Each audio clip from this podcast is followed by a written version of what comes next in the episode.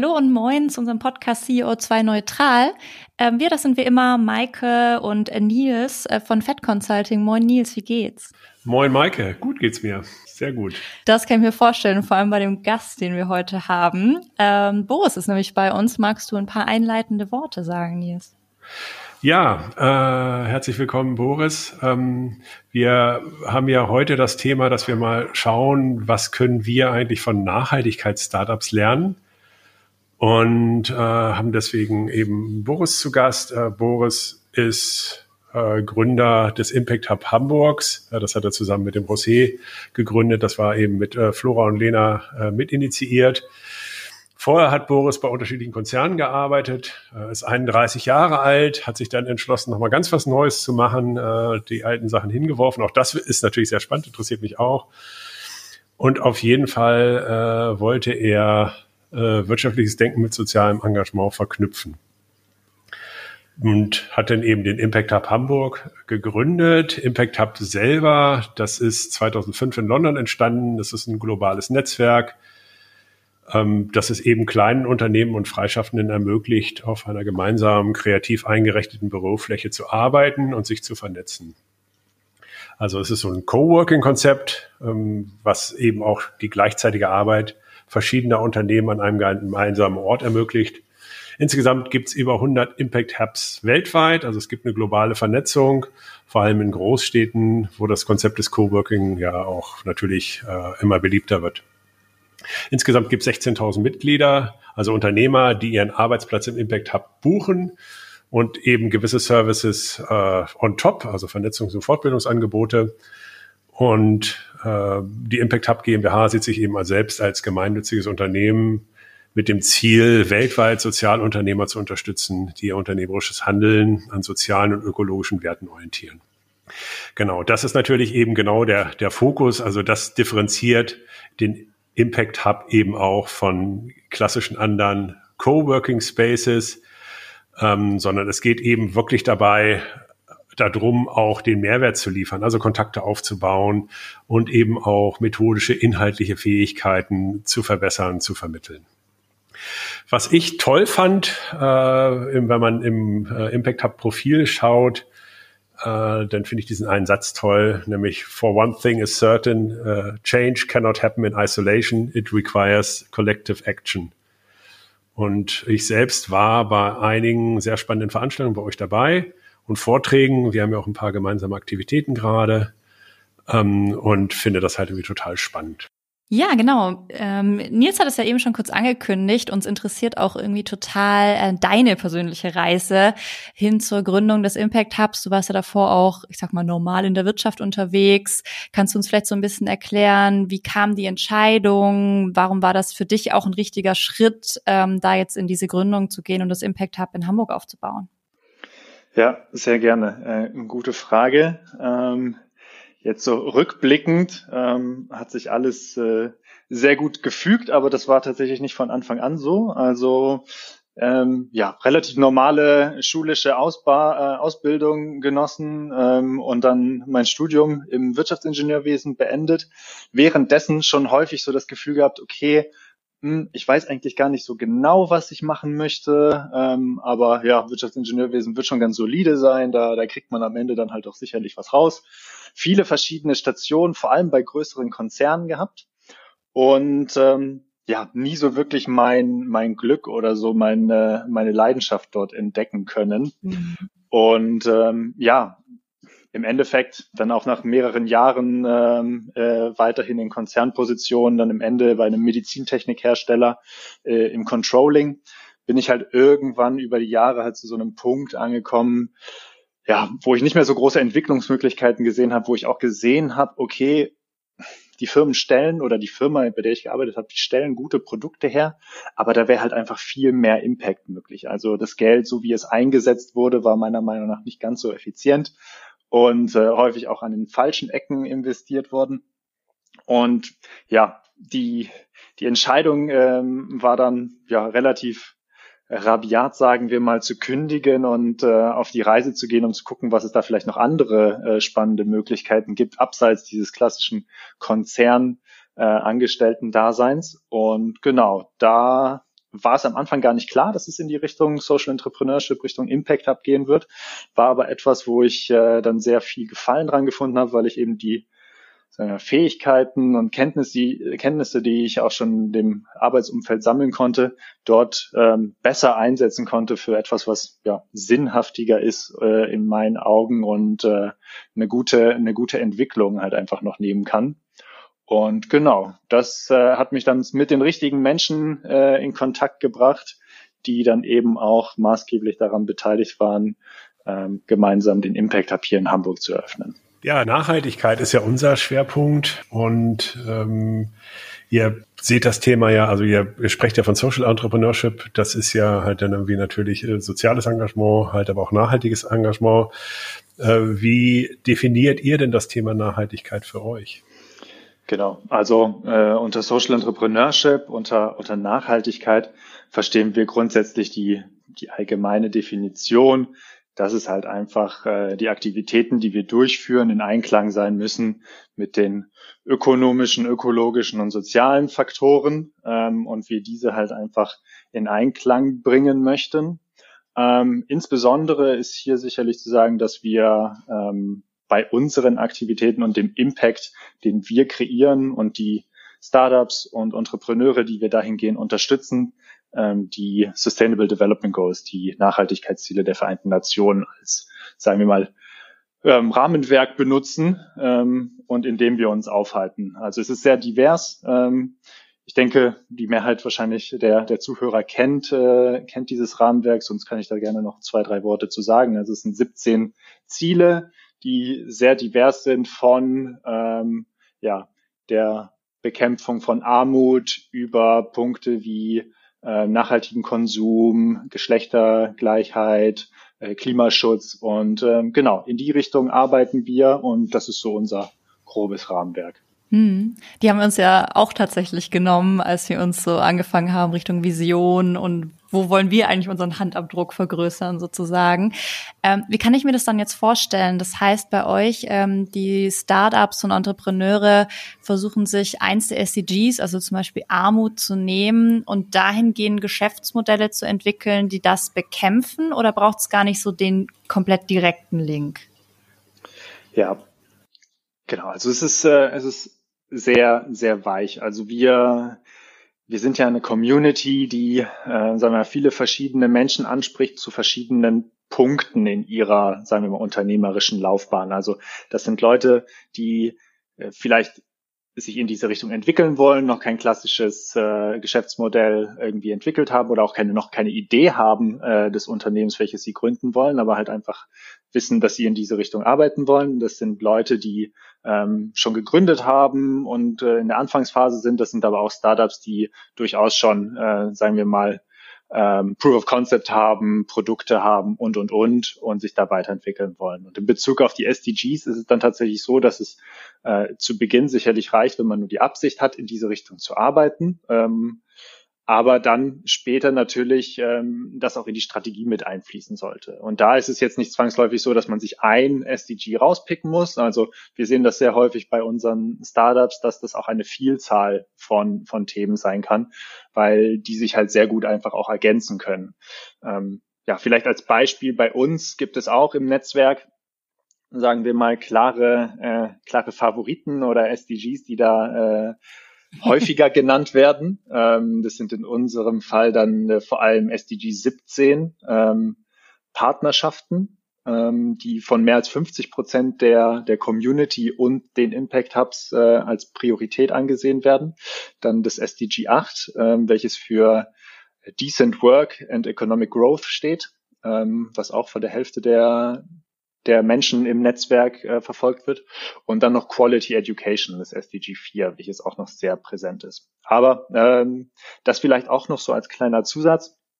Das Impact Hub Netzwerk ist sehr divers an den vielen verschiedenen Standorten. Also wenn äh, ihr jetzt zum Beispiel in einen Impact Hub in Berlin geht, ähm, ist der anders als der Impact Hub in Hamburg, ist der anders als der Impact Hub in äh, Florianapolis in Brasilien zum Beispiel, ähm, weil es halt einfach sehr eng auch noch auf die Ökosysteme in den einzelnen Städten angeht. Also die Communities sind anders, die Städte sind anders, die Schwerpunktthemen sind anders und deswegen gibt es da dann auch häufig andere SDGs, die im Fokus stehen können. Hm. Ich hatte ja am Anfang ähm, als ich kurz eingeleitet habe, ja schon mal kurz angesprochen, dass ihr ja auch Dienstleistungen erbringt. Mhm. Mm, das finde ich ja also da habe ich mehrere Aspekte zu. Der eine Aspekt ist, ähm, bietet ihr das nur äh, Companies an, die halt auch tatsächlich im Impact Hub sind? Oder kann man das auch, jetzt könnten auch wir das zum Beispiel, äh, könnten wir euch da auch fragen? Also mhm. würdet ihr das außerhalb eures Netzwerks anbieten? Hättet ihr ein Interesse dran? Ja, auf jeden Fall. Also ähm, es ist jetzt nicht so, dass wir Closed Shop sind und äh, äh, nur, sagen wir mal, mit, äh, mit Partnern und mit anderen Unternehmen zusammenarbeiten, anderen Organisationen zu, äh, zusammenarbeiten, die äh, Teil des Impact Hub Netzwerks sind, sondern da sehr, sehr offen sind, halt einfach gemeinsam, ähm, insbesondere im Co-Creation-Prozess halt zu sehen, okay, in welche Richtung möchte sich dann auch ein Partner oder ein Unternehmen entwickeln und welches könnten Schnittstellen sein, wo wir als Impact Hub dann auch einfach helfen können. Also wir haben da auch in der Vergangenheit schon einige äh, Kollaborationen hier als Impact Hub Hamburg ähm, ja, umsetzen können und ähm, genau finden es ganz spannend, da immer die, die nächsten Schritte gehen zu können und spannende Projekte umsetzen zu können. Ja, man kommt ja so ein bisschen raus aus der Bubble, ne? Das ist ja auch ganz gut. Ja. Durchaus, ja. ja. Ja, und am Ende müssen ja dann doch alle mitmachen. Also insofern äh, finde ich das super, dass ihr das macht. Hm, eine Frage, die uns auch noch so ein bisschen umtreibt, ist ja, ich meine, wir haben ja ein anderes klassisches Geschäft, um das wir uns kümmern und beschäftigen uns jetzt mehr und mehr mit dem Thema Nachhaltigkeit, äh, stellen dann natürlich auch fest, dass, äh, dass es eben ja äh, über die 17 SDGs halt eben sehr breit gefächert sind. Mhm. Ab und zu fragen wir uns dann auch mal wieder, okay, was ist denn jetzt der Purpose? Also wenn man sich jetzt Ecosia anguckt, dann ne, ist klar, die wollen halt Bäume pflanzen und deswegen bauen sie eine Suchmaschine. Äh, wir sind ja halt ein Beratungshaus und wollen halt trotzdem nachhaltig sein. Ähm, und äh, bietet ihr da auch Formate an, also so, so um auch ein bisschen diesen Purpose halt irgendwie rauszufinden, also diesen nachhaltigen Purpose oder wie könnt ihr dabei helfen? Ja, das, äh, das machen wir tatsächlich. Ähm, dadurch, dass wir, sagen wir mal, hier in Hamburg noch sehr, sehr klein sind. Ähm, wir haben ein Team von, von vier Personen. Ähm, ist es momentan auch so, dass äh, dadurch, dass wir erst letztes Jahr gegründet haben, wir sehr stark am Anfang stehen. Nichtsdestotrotz, wir haben schon äh, interessante Formate, die wir auch anbieten können, zum Beispiel in dieser Frage, okay, wie können wir die SDGs oder diesen Purpose-Gedanken tatsächlich mehr ins Unternehmen tragen? Welche Aktivitäten können wir da verfolgen, ähm, wie können wir das tatsächlich auch in die Strategie mit einbauen. Das sind Sachen, die wir jetzt auch schon in dem letzten Jahr ähm, umgesetzt haben, als Beispiel vielleicht mit dem Airbus äh, BizLab. Das ist der Accelerator von Airbus, äh, in dem Airbus junge Startups unterstützt im Luft- und Raumfahrtbereich.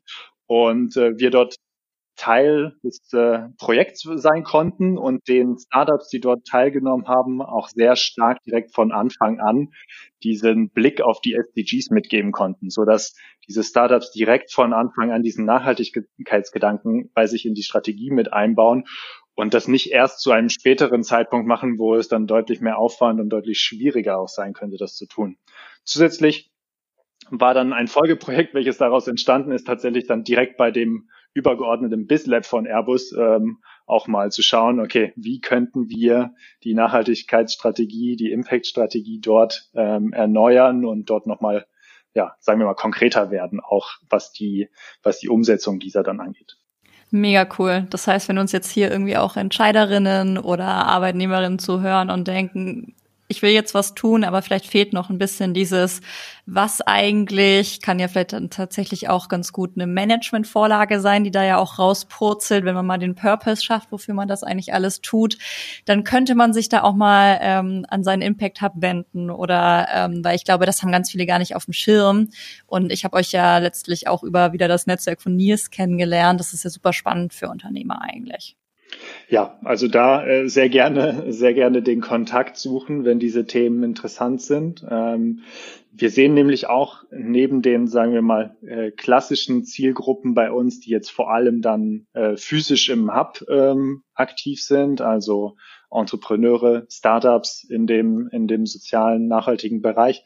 Auch noch eine dritte Zielgruppe, die sehr interessant ist, und das sind Intrapreneure, also Menschen, die klassisch angestellt äh, sind bei Konzernen, kleinen mittelständischen Unternehmen und äh, gar nicht jetzt so ähm, den Weg dort rausgehen möchten, um selber was zu gründen, sondern das Unternehmen halt auch von innen verändern möchten und mehr Nachhaltigkeit in die Unternehmen bringen möchten.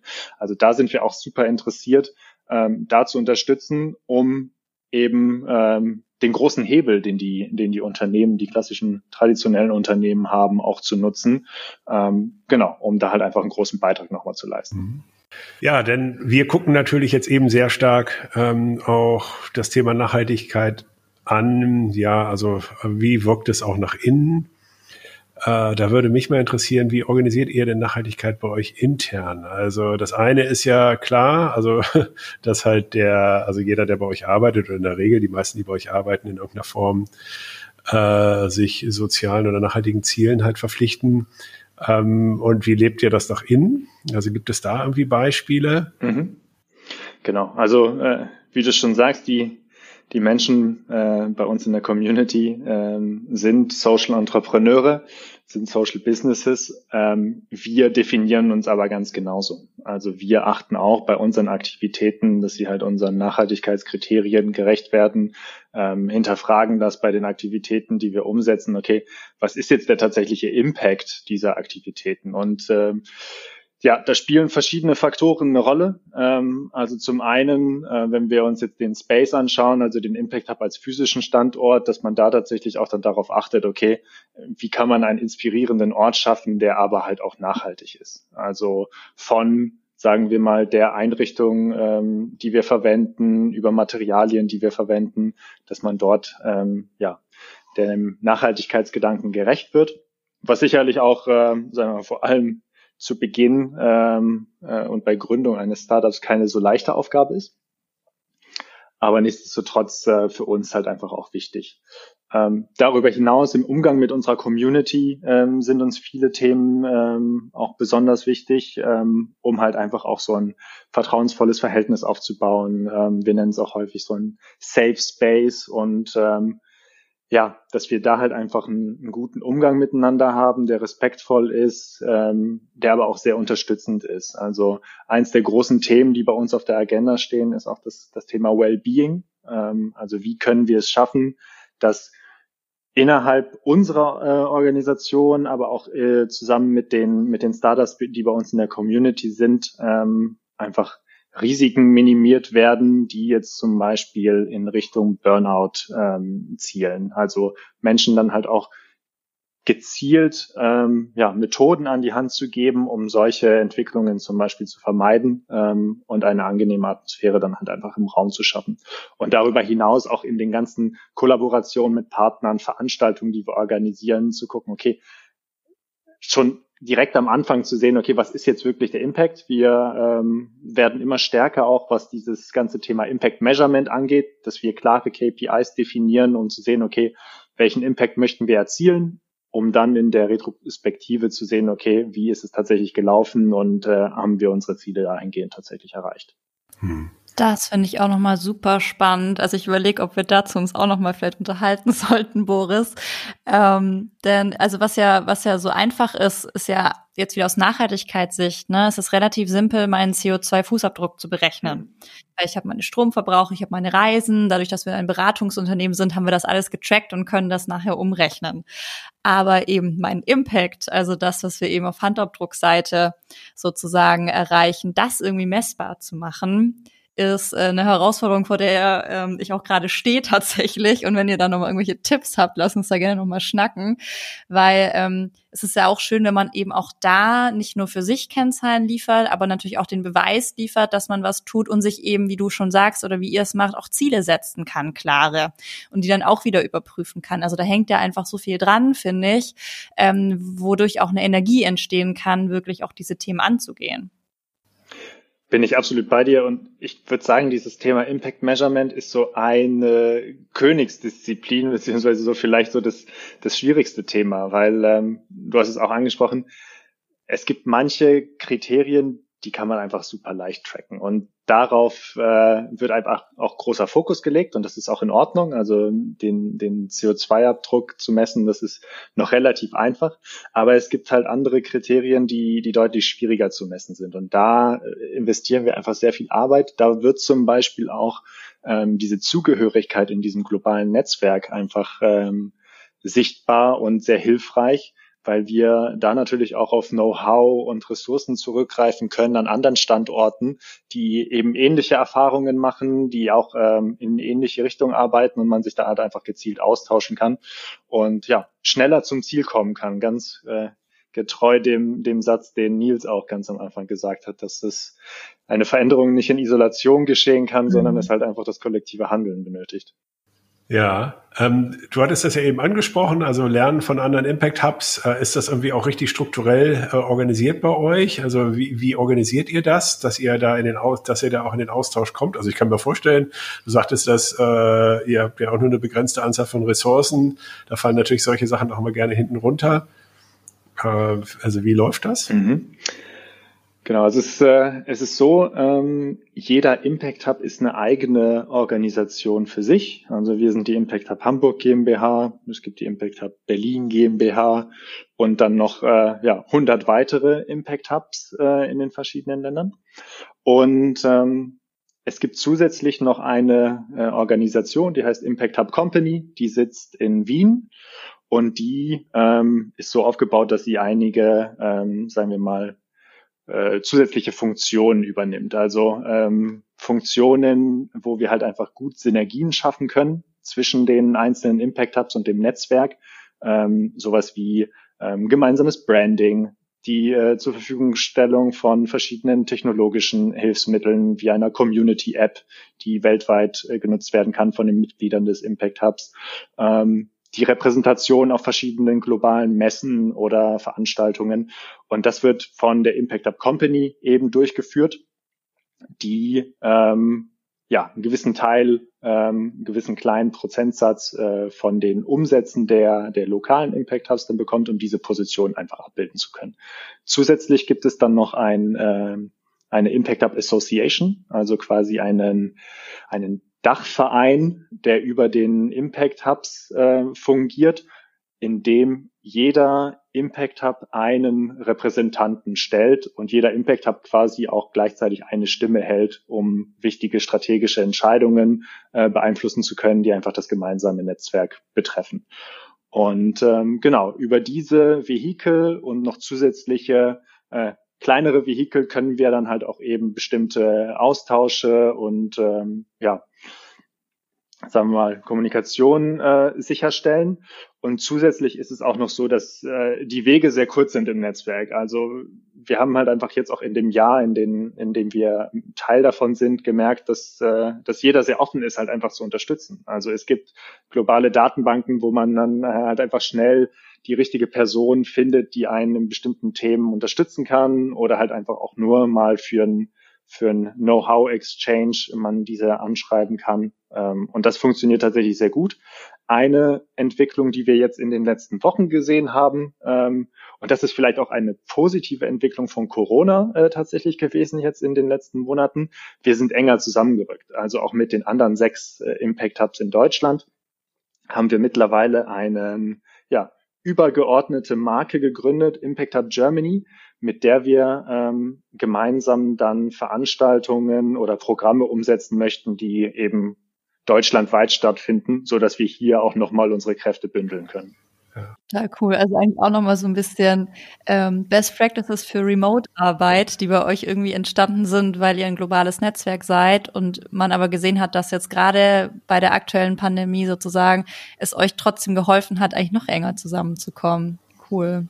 Und Nils und ich durften ja jetzt auch live miterleben ähm, bei einer Veranstaltung vom Impact Hub Germany dann ja, ähm, nämlich ähm, euer Climathon vor einer guten Woche.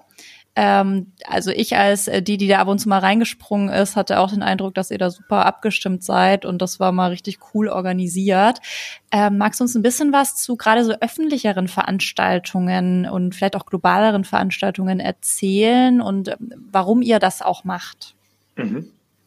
Genau, der Climathon ist da sicherlich äh, ein ganz gutes Beispiel. Ähm, der hat vor elf Tagen stattgefunden, am 13. und 14. November, war ein großer Ideenmarathon für städtische Klimainnovation, also eine Umwandlung des klassischen Hackathon, aber sehr, äh, sagen wir mal, niedrigschwellig und für alle Bürger äh, offen. Also man musste keine großartigen Programmier- oder Entwicklerkenntnisse mitbringen, einfach das Interesse, sich für den Klimaschutz einzusetzen und Ideen für ähm, ja, im Vorfeld definierte Herausforderungen zu, zu finden. Und äh, das zeigt eigentlich ganz gut, wie sich das momentan auch entwickelt hat. Also letztes Jahr haben wir den Climate von hier in Hamburg das erste Mal als physische Veranstaltung entwickelt, ein physischer Hackathon. Ähm, nur dieses Jahr äh, wurde es dann halt mit der Zeit immer klarer, okay, das wird dieses Jahr so nicht funktionieren. Und anstelle ähm, von sieben virtuellen Hackathons, die zur gleichen Zeit stattfinden in Deutschland, haben wir uns dann halt einfach entschieden, mit den anderen Impact Hubs einen großen deutschlandweiten ähm, Climathon zu organisieren unter dieser Impact Hub Germany Dachmarke. Ähm, darüber hinaus ähm, werden wir jetzt sicherlich in, in naher Zukunft und mittelfristig auch immer mehr ähm, solcher Formate sehen, die, die A virtuell stattfinden ähm, und man eben remote teilnehmen kann. Ähm, auch wenn äh, ich dazu sagen muss, dass dadurch natürlich auch eine gewisse Komplexität mitgegeben ist. Also vor allem die Energie, die in einem Raum stattfinden kann, bei zum Beispiel so einem Hackathon ist ist sehr schwierig nachzuahmen. Auf der anderen Seite ist es natürlich sehr viel inklusiver und, äh, und hat auch seine Vorteile. Und ähm, ja, neben, äh, sagen wir mal, solchen niedrigschwelligen Angeboten wie Hackathons ähm, sind sicherlich vor allem unsere Accelerator- und Incubator-Programme ganz interessant, vor allem dann auch in dem ähm, Zusammenhang, dass, dass hier auch, äh, auch Unternehmen sehr gut eingebunden werden können und wir hier, glaube ich, ein ganz gutes Angebot auch machen können. Also Unternehmen, die an speziellen Herausforderungen arbeiten, mit Startups ähm, in Verbindung zu bringen, die potenziell Lösungen zu, zu diesen Herausforderungen beisteuern können, um auch, äh, sagen wir mal, gegenseitig von, voneinander zu lernen, weil äh, das ist auch sicherlich etwas, was wir festgestellt haben die äh, Art und Weise, wie, wie ein Startup arbeitet und die Art und Weise, wie ein, sagen wir mal, schon ja, traditionell und eher alteingesessenes Unternehmen arbeitet, die, die unterscheiden sich natürlich auch enorm. Was waren denn deine größten Learnings im Umgang mit Nachhaltigkeit? Ja, ähm, das ist auch eine, das ist auch eine sehr gute Frage, weil ich ehrlicherweise sagen muss, dass, äh, dass das Nachhaltigkeitsthema ähm, ja zu, zu meinem Berufseinstieg oder während, ähm, während meiner, während meiner, sagen wir mal, akademischen Ausbildung keine so große Rolle gespielt hat. Und das ist vielleicht auch ein, ein Learning, welches ich dann, dann erst im Nachhinein festgestellt habe, dass ähm, wir im Bildungsbereich dann tatsächlich doch einiges äh, noch machen müssen, damit diese Themen ähm, präsenter sind. Also wenn ich mich zurückerinnere an meine, an meine Studienzeit, ähm, da war kein Kurs äh, äh, im Wirtschaftsbereich oder im Ingenieursbereich, der jetzt so gezielt auf Umweltschutz oder auf, äh, auf Nachhaltigkeit abgezielt hat. Und wenn ich das so vergleiche mit anderen Ländern, auch den Erfahrungen von anderen Entrepreneuren, ähm, ja, kann man hier sicherlich noch einiges tun. Ähm, ja, darüber hinaus ähm, sicherlich auch Learnings ähm, so mehr so in der Zusammenarbeit. Also ähm, wenn man den Fokus sehr stark auf äh, selbstorganisierte Teams legt, auf agiles Arbeiten, aber auch auf, auf diesen respektvollen Umgang und das Thema Wellbeing, ähm, muss ich persönlich sagen, ähm, ist das eine andere Erfahrung, als ich sie davor sammeln konnte in den, äh, in den Konzernen, in denen ich gearbeitet habe. Ähm, nichtsdestotrotz ähm, konnte ich da natürlich auch viel mitnehmen, was ich jetzt auch, äh, auch anwenden kann, weil die, sag mal, klassischen, äh, viele klassische Elemente findet man natürlich auch in Sozialunternehmen ähm, wieder. Also äh, man muss auch einen Finanzplan schreiben, man muss auch einen Businessplan äh, schreiben können. Es gibt äh, gewisse Marketingaktivitäten, die sich da auch nicht ändern. Es geht dann halt eben nur um die Inhalte, die man transportiert und den Fokus, den man, äh, den man dort setzt. Ja, jetzt seid ihr ja auch ganz nah dran, gerade an eben Neugründungen etc. Kannst du irgendwie einen Trend feststellen, den es da gerade gibt ähm, bezüglich eben äh, Social Entrepreneur Neugründungen? Ja, also bei uns in der Community ist es, äh, ist es sicherlich so, dass es auch ein paar Schwerpunktthemen gibt, ähm, die häufiger bespielt werden. Ähm, dadurch, dass wir ähm, sagen wir mal, auch letztes Jahr erst gegründet haben und unsere, unser physischer Ort noch relativ klein war für, für den ersten Moment. Wir haben angefangen im Karolinenviertel auf ungefähr 100 Quadratmeter, einfach mal, um das auch auszuprobieren in einem Pilotprojekt. Okay, braucht Hamburg den Impact Hub überhaupt? Besteht da eine Nachfrage oder nicht? Ähm, deswegen haben wir zu Beginn uns sehr stark auf Einzelunternehmer und kleinere Startups mit zwei bis maximal drei Leuten fokussiert. Und jetzt, äh, seitdem wir im März äh, in größere Räumlichkeiten umgezogen sind, ähm, momentan 400 Quadratmeter und im nächsten Jahr ähm, möchten wir auf 1000 bis 2000 Quadratmeter wachsen. Also da sind wir gerade auch noch äh, stark am Arbeiten. Ähm, sind wir jetzt natürlich auch offen für größere Startups. Bei den Startups, die wir momentan in der Community haben, äh, sieht man sehr stark einen Fokus auf Themen wie nachhaltigen Konsum. Also mhm. wir haben da ähm, verschiedene Startups, die auch schon erfolgreich Produkte produziert haben. Ähm, wir haben zum Beispiel Steffen von, äh, von Runamics, der äh, sich entschieden hat, den, den Kampf gegen die Laufkleidungsindustrie anzunehmen und dort Laufkleidung herzustellen, die kein Mikroplastik verwendet. Ähm, sehr interessantes Produkt und äh, toll, ähm, was er da auf die Beine gestellt hat. Haley ähm, ist so ein anderes Beispiel. Sie, sie hat gerade eine Crowdfunding-Kampagne am Laufen für den nachhaltigen Weihnachtsbaum und hat sich zur Aufgabe gemacht, als leidenschaftliche äh, Weihnachten, äh, ja, Weihnachten feiernde Frau hier eine Alternative zu dem, zu dem Weihnachtsbaum, den wir jedes Jahr einfach für ein paar Wochen fällen, um äh, daran ein bisschen Spaß zu haben, herzustellen. Und genau, das ist sicherlich ein Thema, welches, welches relativ stark ist bei uns. Darüber hinaus nehmen so die, die digitalen ähm, Lösungen im Bereich äh, nachhaltiger Plattformen, nachhaltiger, nachhaltiger Dienstleistungen auf jeden Fall zu. Spannend. Boris, 30 Minuten sind schon wieder um. Ähm, vielen, vielen lieben Dank äh, für deine Zeit und dass du uns nochmal Einblicke gegeben hast. Und ich fürchte, du wirst nochmal von uns hören in nächster Zeit. Ähm, wir haben auf jeden Fall Bock, noch ein bisschen mit euch zusammenzuarbeiten. Tja, das, äh, das kann ich gerne nur zurückgeben. Also äh, hat sehr viel Spaß gemacht. 30 Minuten gingen tatsächlich deutlich schneller rum, als ich äh, mir das vorgestellt habe. Ne? Gerne äh, würde ich auf jeden Fall auch alle, die zuhören, äh, einladen, einfach mal vorbeizukommen mhm. äh, bei uns. Also in, wir sitzen in der großen Bergstraße 160. Das ist äh, in der Nähe vom Ikea äh, in Altona. Und genau, weil äh, der Ort lebt natürlich auch davon, dass verschiedene Menschen zusammenkommen. Das ist äh, ein ganz großer Punkt. Also wir wollen im Endeffekt auch durch unsere Vergrößerung dann im, im kommenden Jahr ähm, einfach erzielen, dass nicht nur Startups und Entrepreneure sich im Impact Hub aufhalten, sondern auch Mitarbeiter von klassischen Organisationen, aus Stiftungen, städtischen äh, Organisationen, so dass da halt einfach ein Austausch über verschiedene Ebenen stattfinden kann. Und genau, ich freue mich über jeden, der vorbeikommt. Ja, super. Vielen Dank auch von meiner Seite, weil genau das ist ja das Thema, was wir erreichen müssen. Ne? Also es muss ja raus aus der Bubble. Wir müssen uns ja miteinander vernetzen und am Ende müssen ja alle nachhaltig werden. Vielen Dank, Boris. Vielen lieben Dank. Boris, danke. Bis bald. Ciao. Tschüss. Ciao.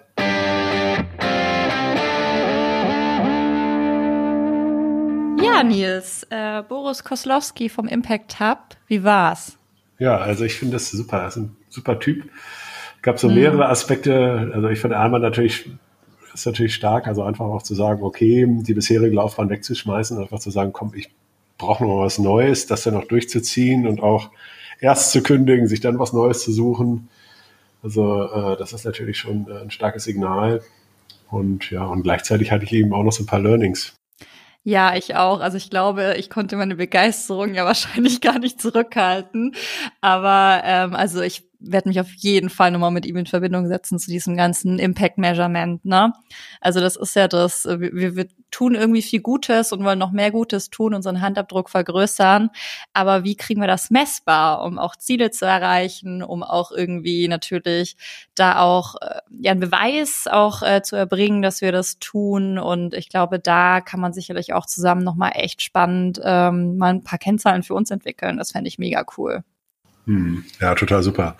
Ja, und ich hatte für mich halt mitgenommen, äh, dass es dieses Purpose-Thema, also das mhm. nochmal zu gucken, okay, also was ist denn jetzt eigentlich, also was wollen wir denn eigentlich so als übergeordnetes oder als übergeordnete Themen mit unserer Nachhaltigkeitsidee erreichen? Ist es halt dann irgendwie, dass wir Menschen vernetzen oder ist es halt dann irgendwie, dass wir äh, ja NGOs äh, unterstützen in Bezug auf Digitalisierung, um zum Beispiel die Welthungerhilfe, um da mehr zu erreichen mhm. oder eine Mischung. Weil ich glaube, wenn wir das halt klarer haben, dann ist es halt auch klarer, worauf wir unseren Fokus halt irgendwie setzen können und dann können sich da die Mitarbeitenden bei uns, glaube ich, auch noch mal besser mit verbinden und da halt dann irgendwie einen Prozess zu finden, der wo alle auch dran teilhaben können, ähm, der halt aber trotzdem zu mehr Klarheit führt. Ich glaube, das wird uns auch nochmal vorwärts bringen. Das kann ich mir auch gut vorstellen. Also da bin ich, also insofern habe ich auch total Bock, äh, weiter mit denen zu arbeiten. Ja, ja super. auf jeden Fall. Super. Nils, danke dir für die erneut schöne Folge. Und, ja, dir ähm, auch, Maike. Wir Und, hören uns. Ja, in Kürze. Bis dann. Mach's Tschüss. Gut. Ciao. Ciao.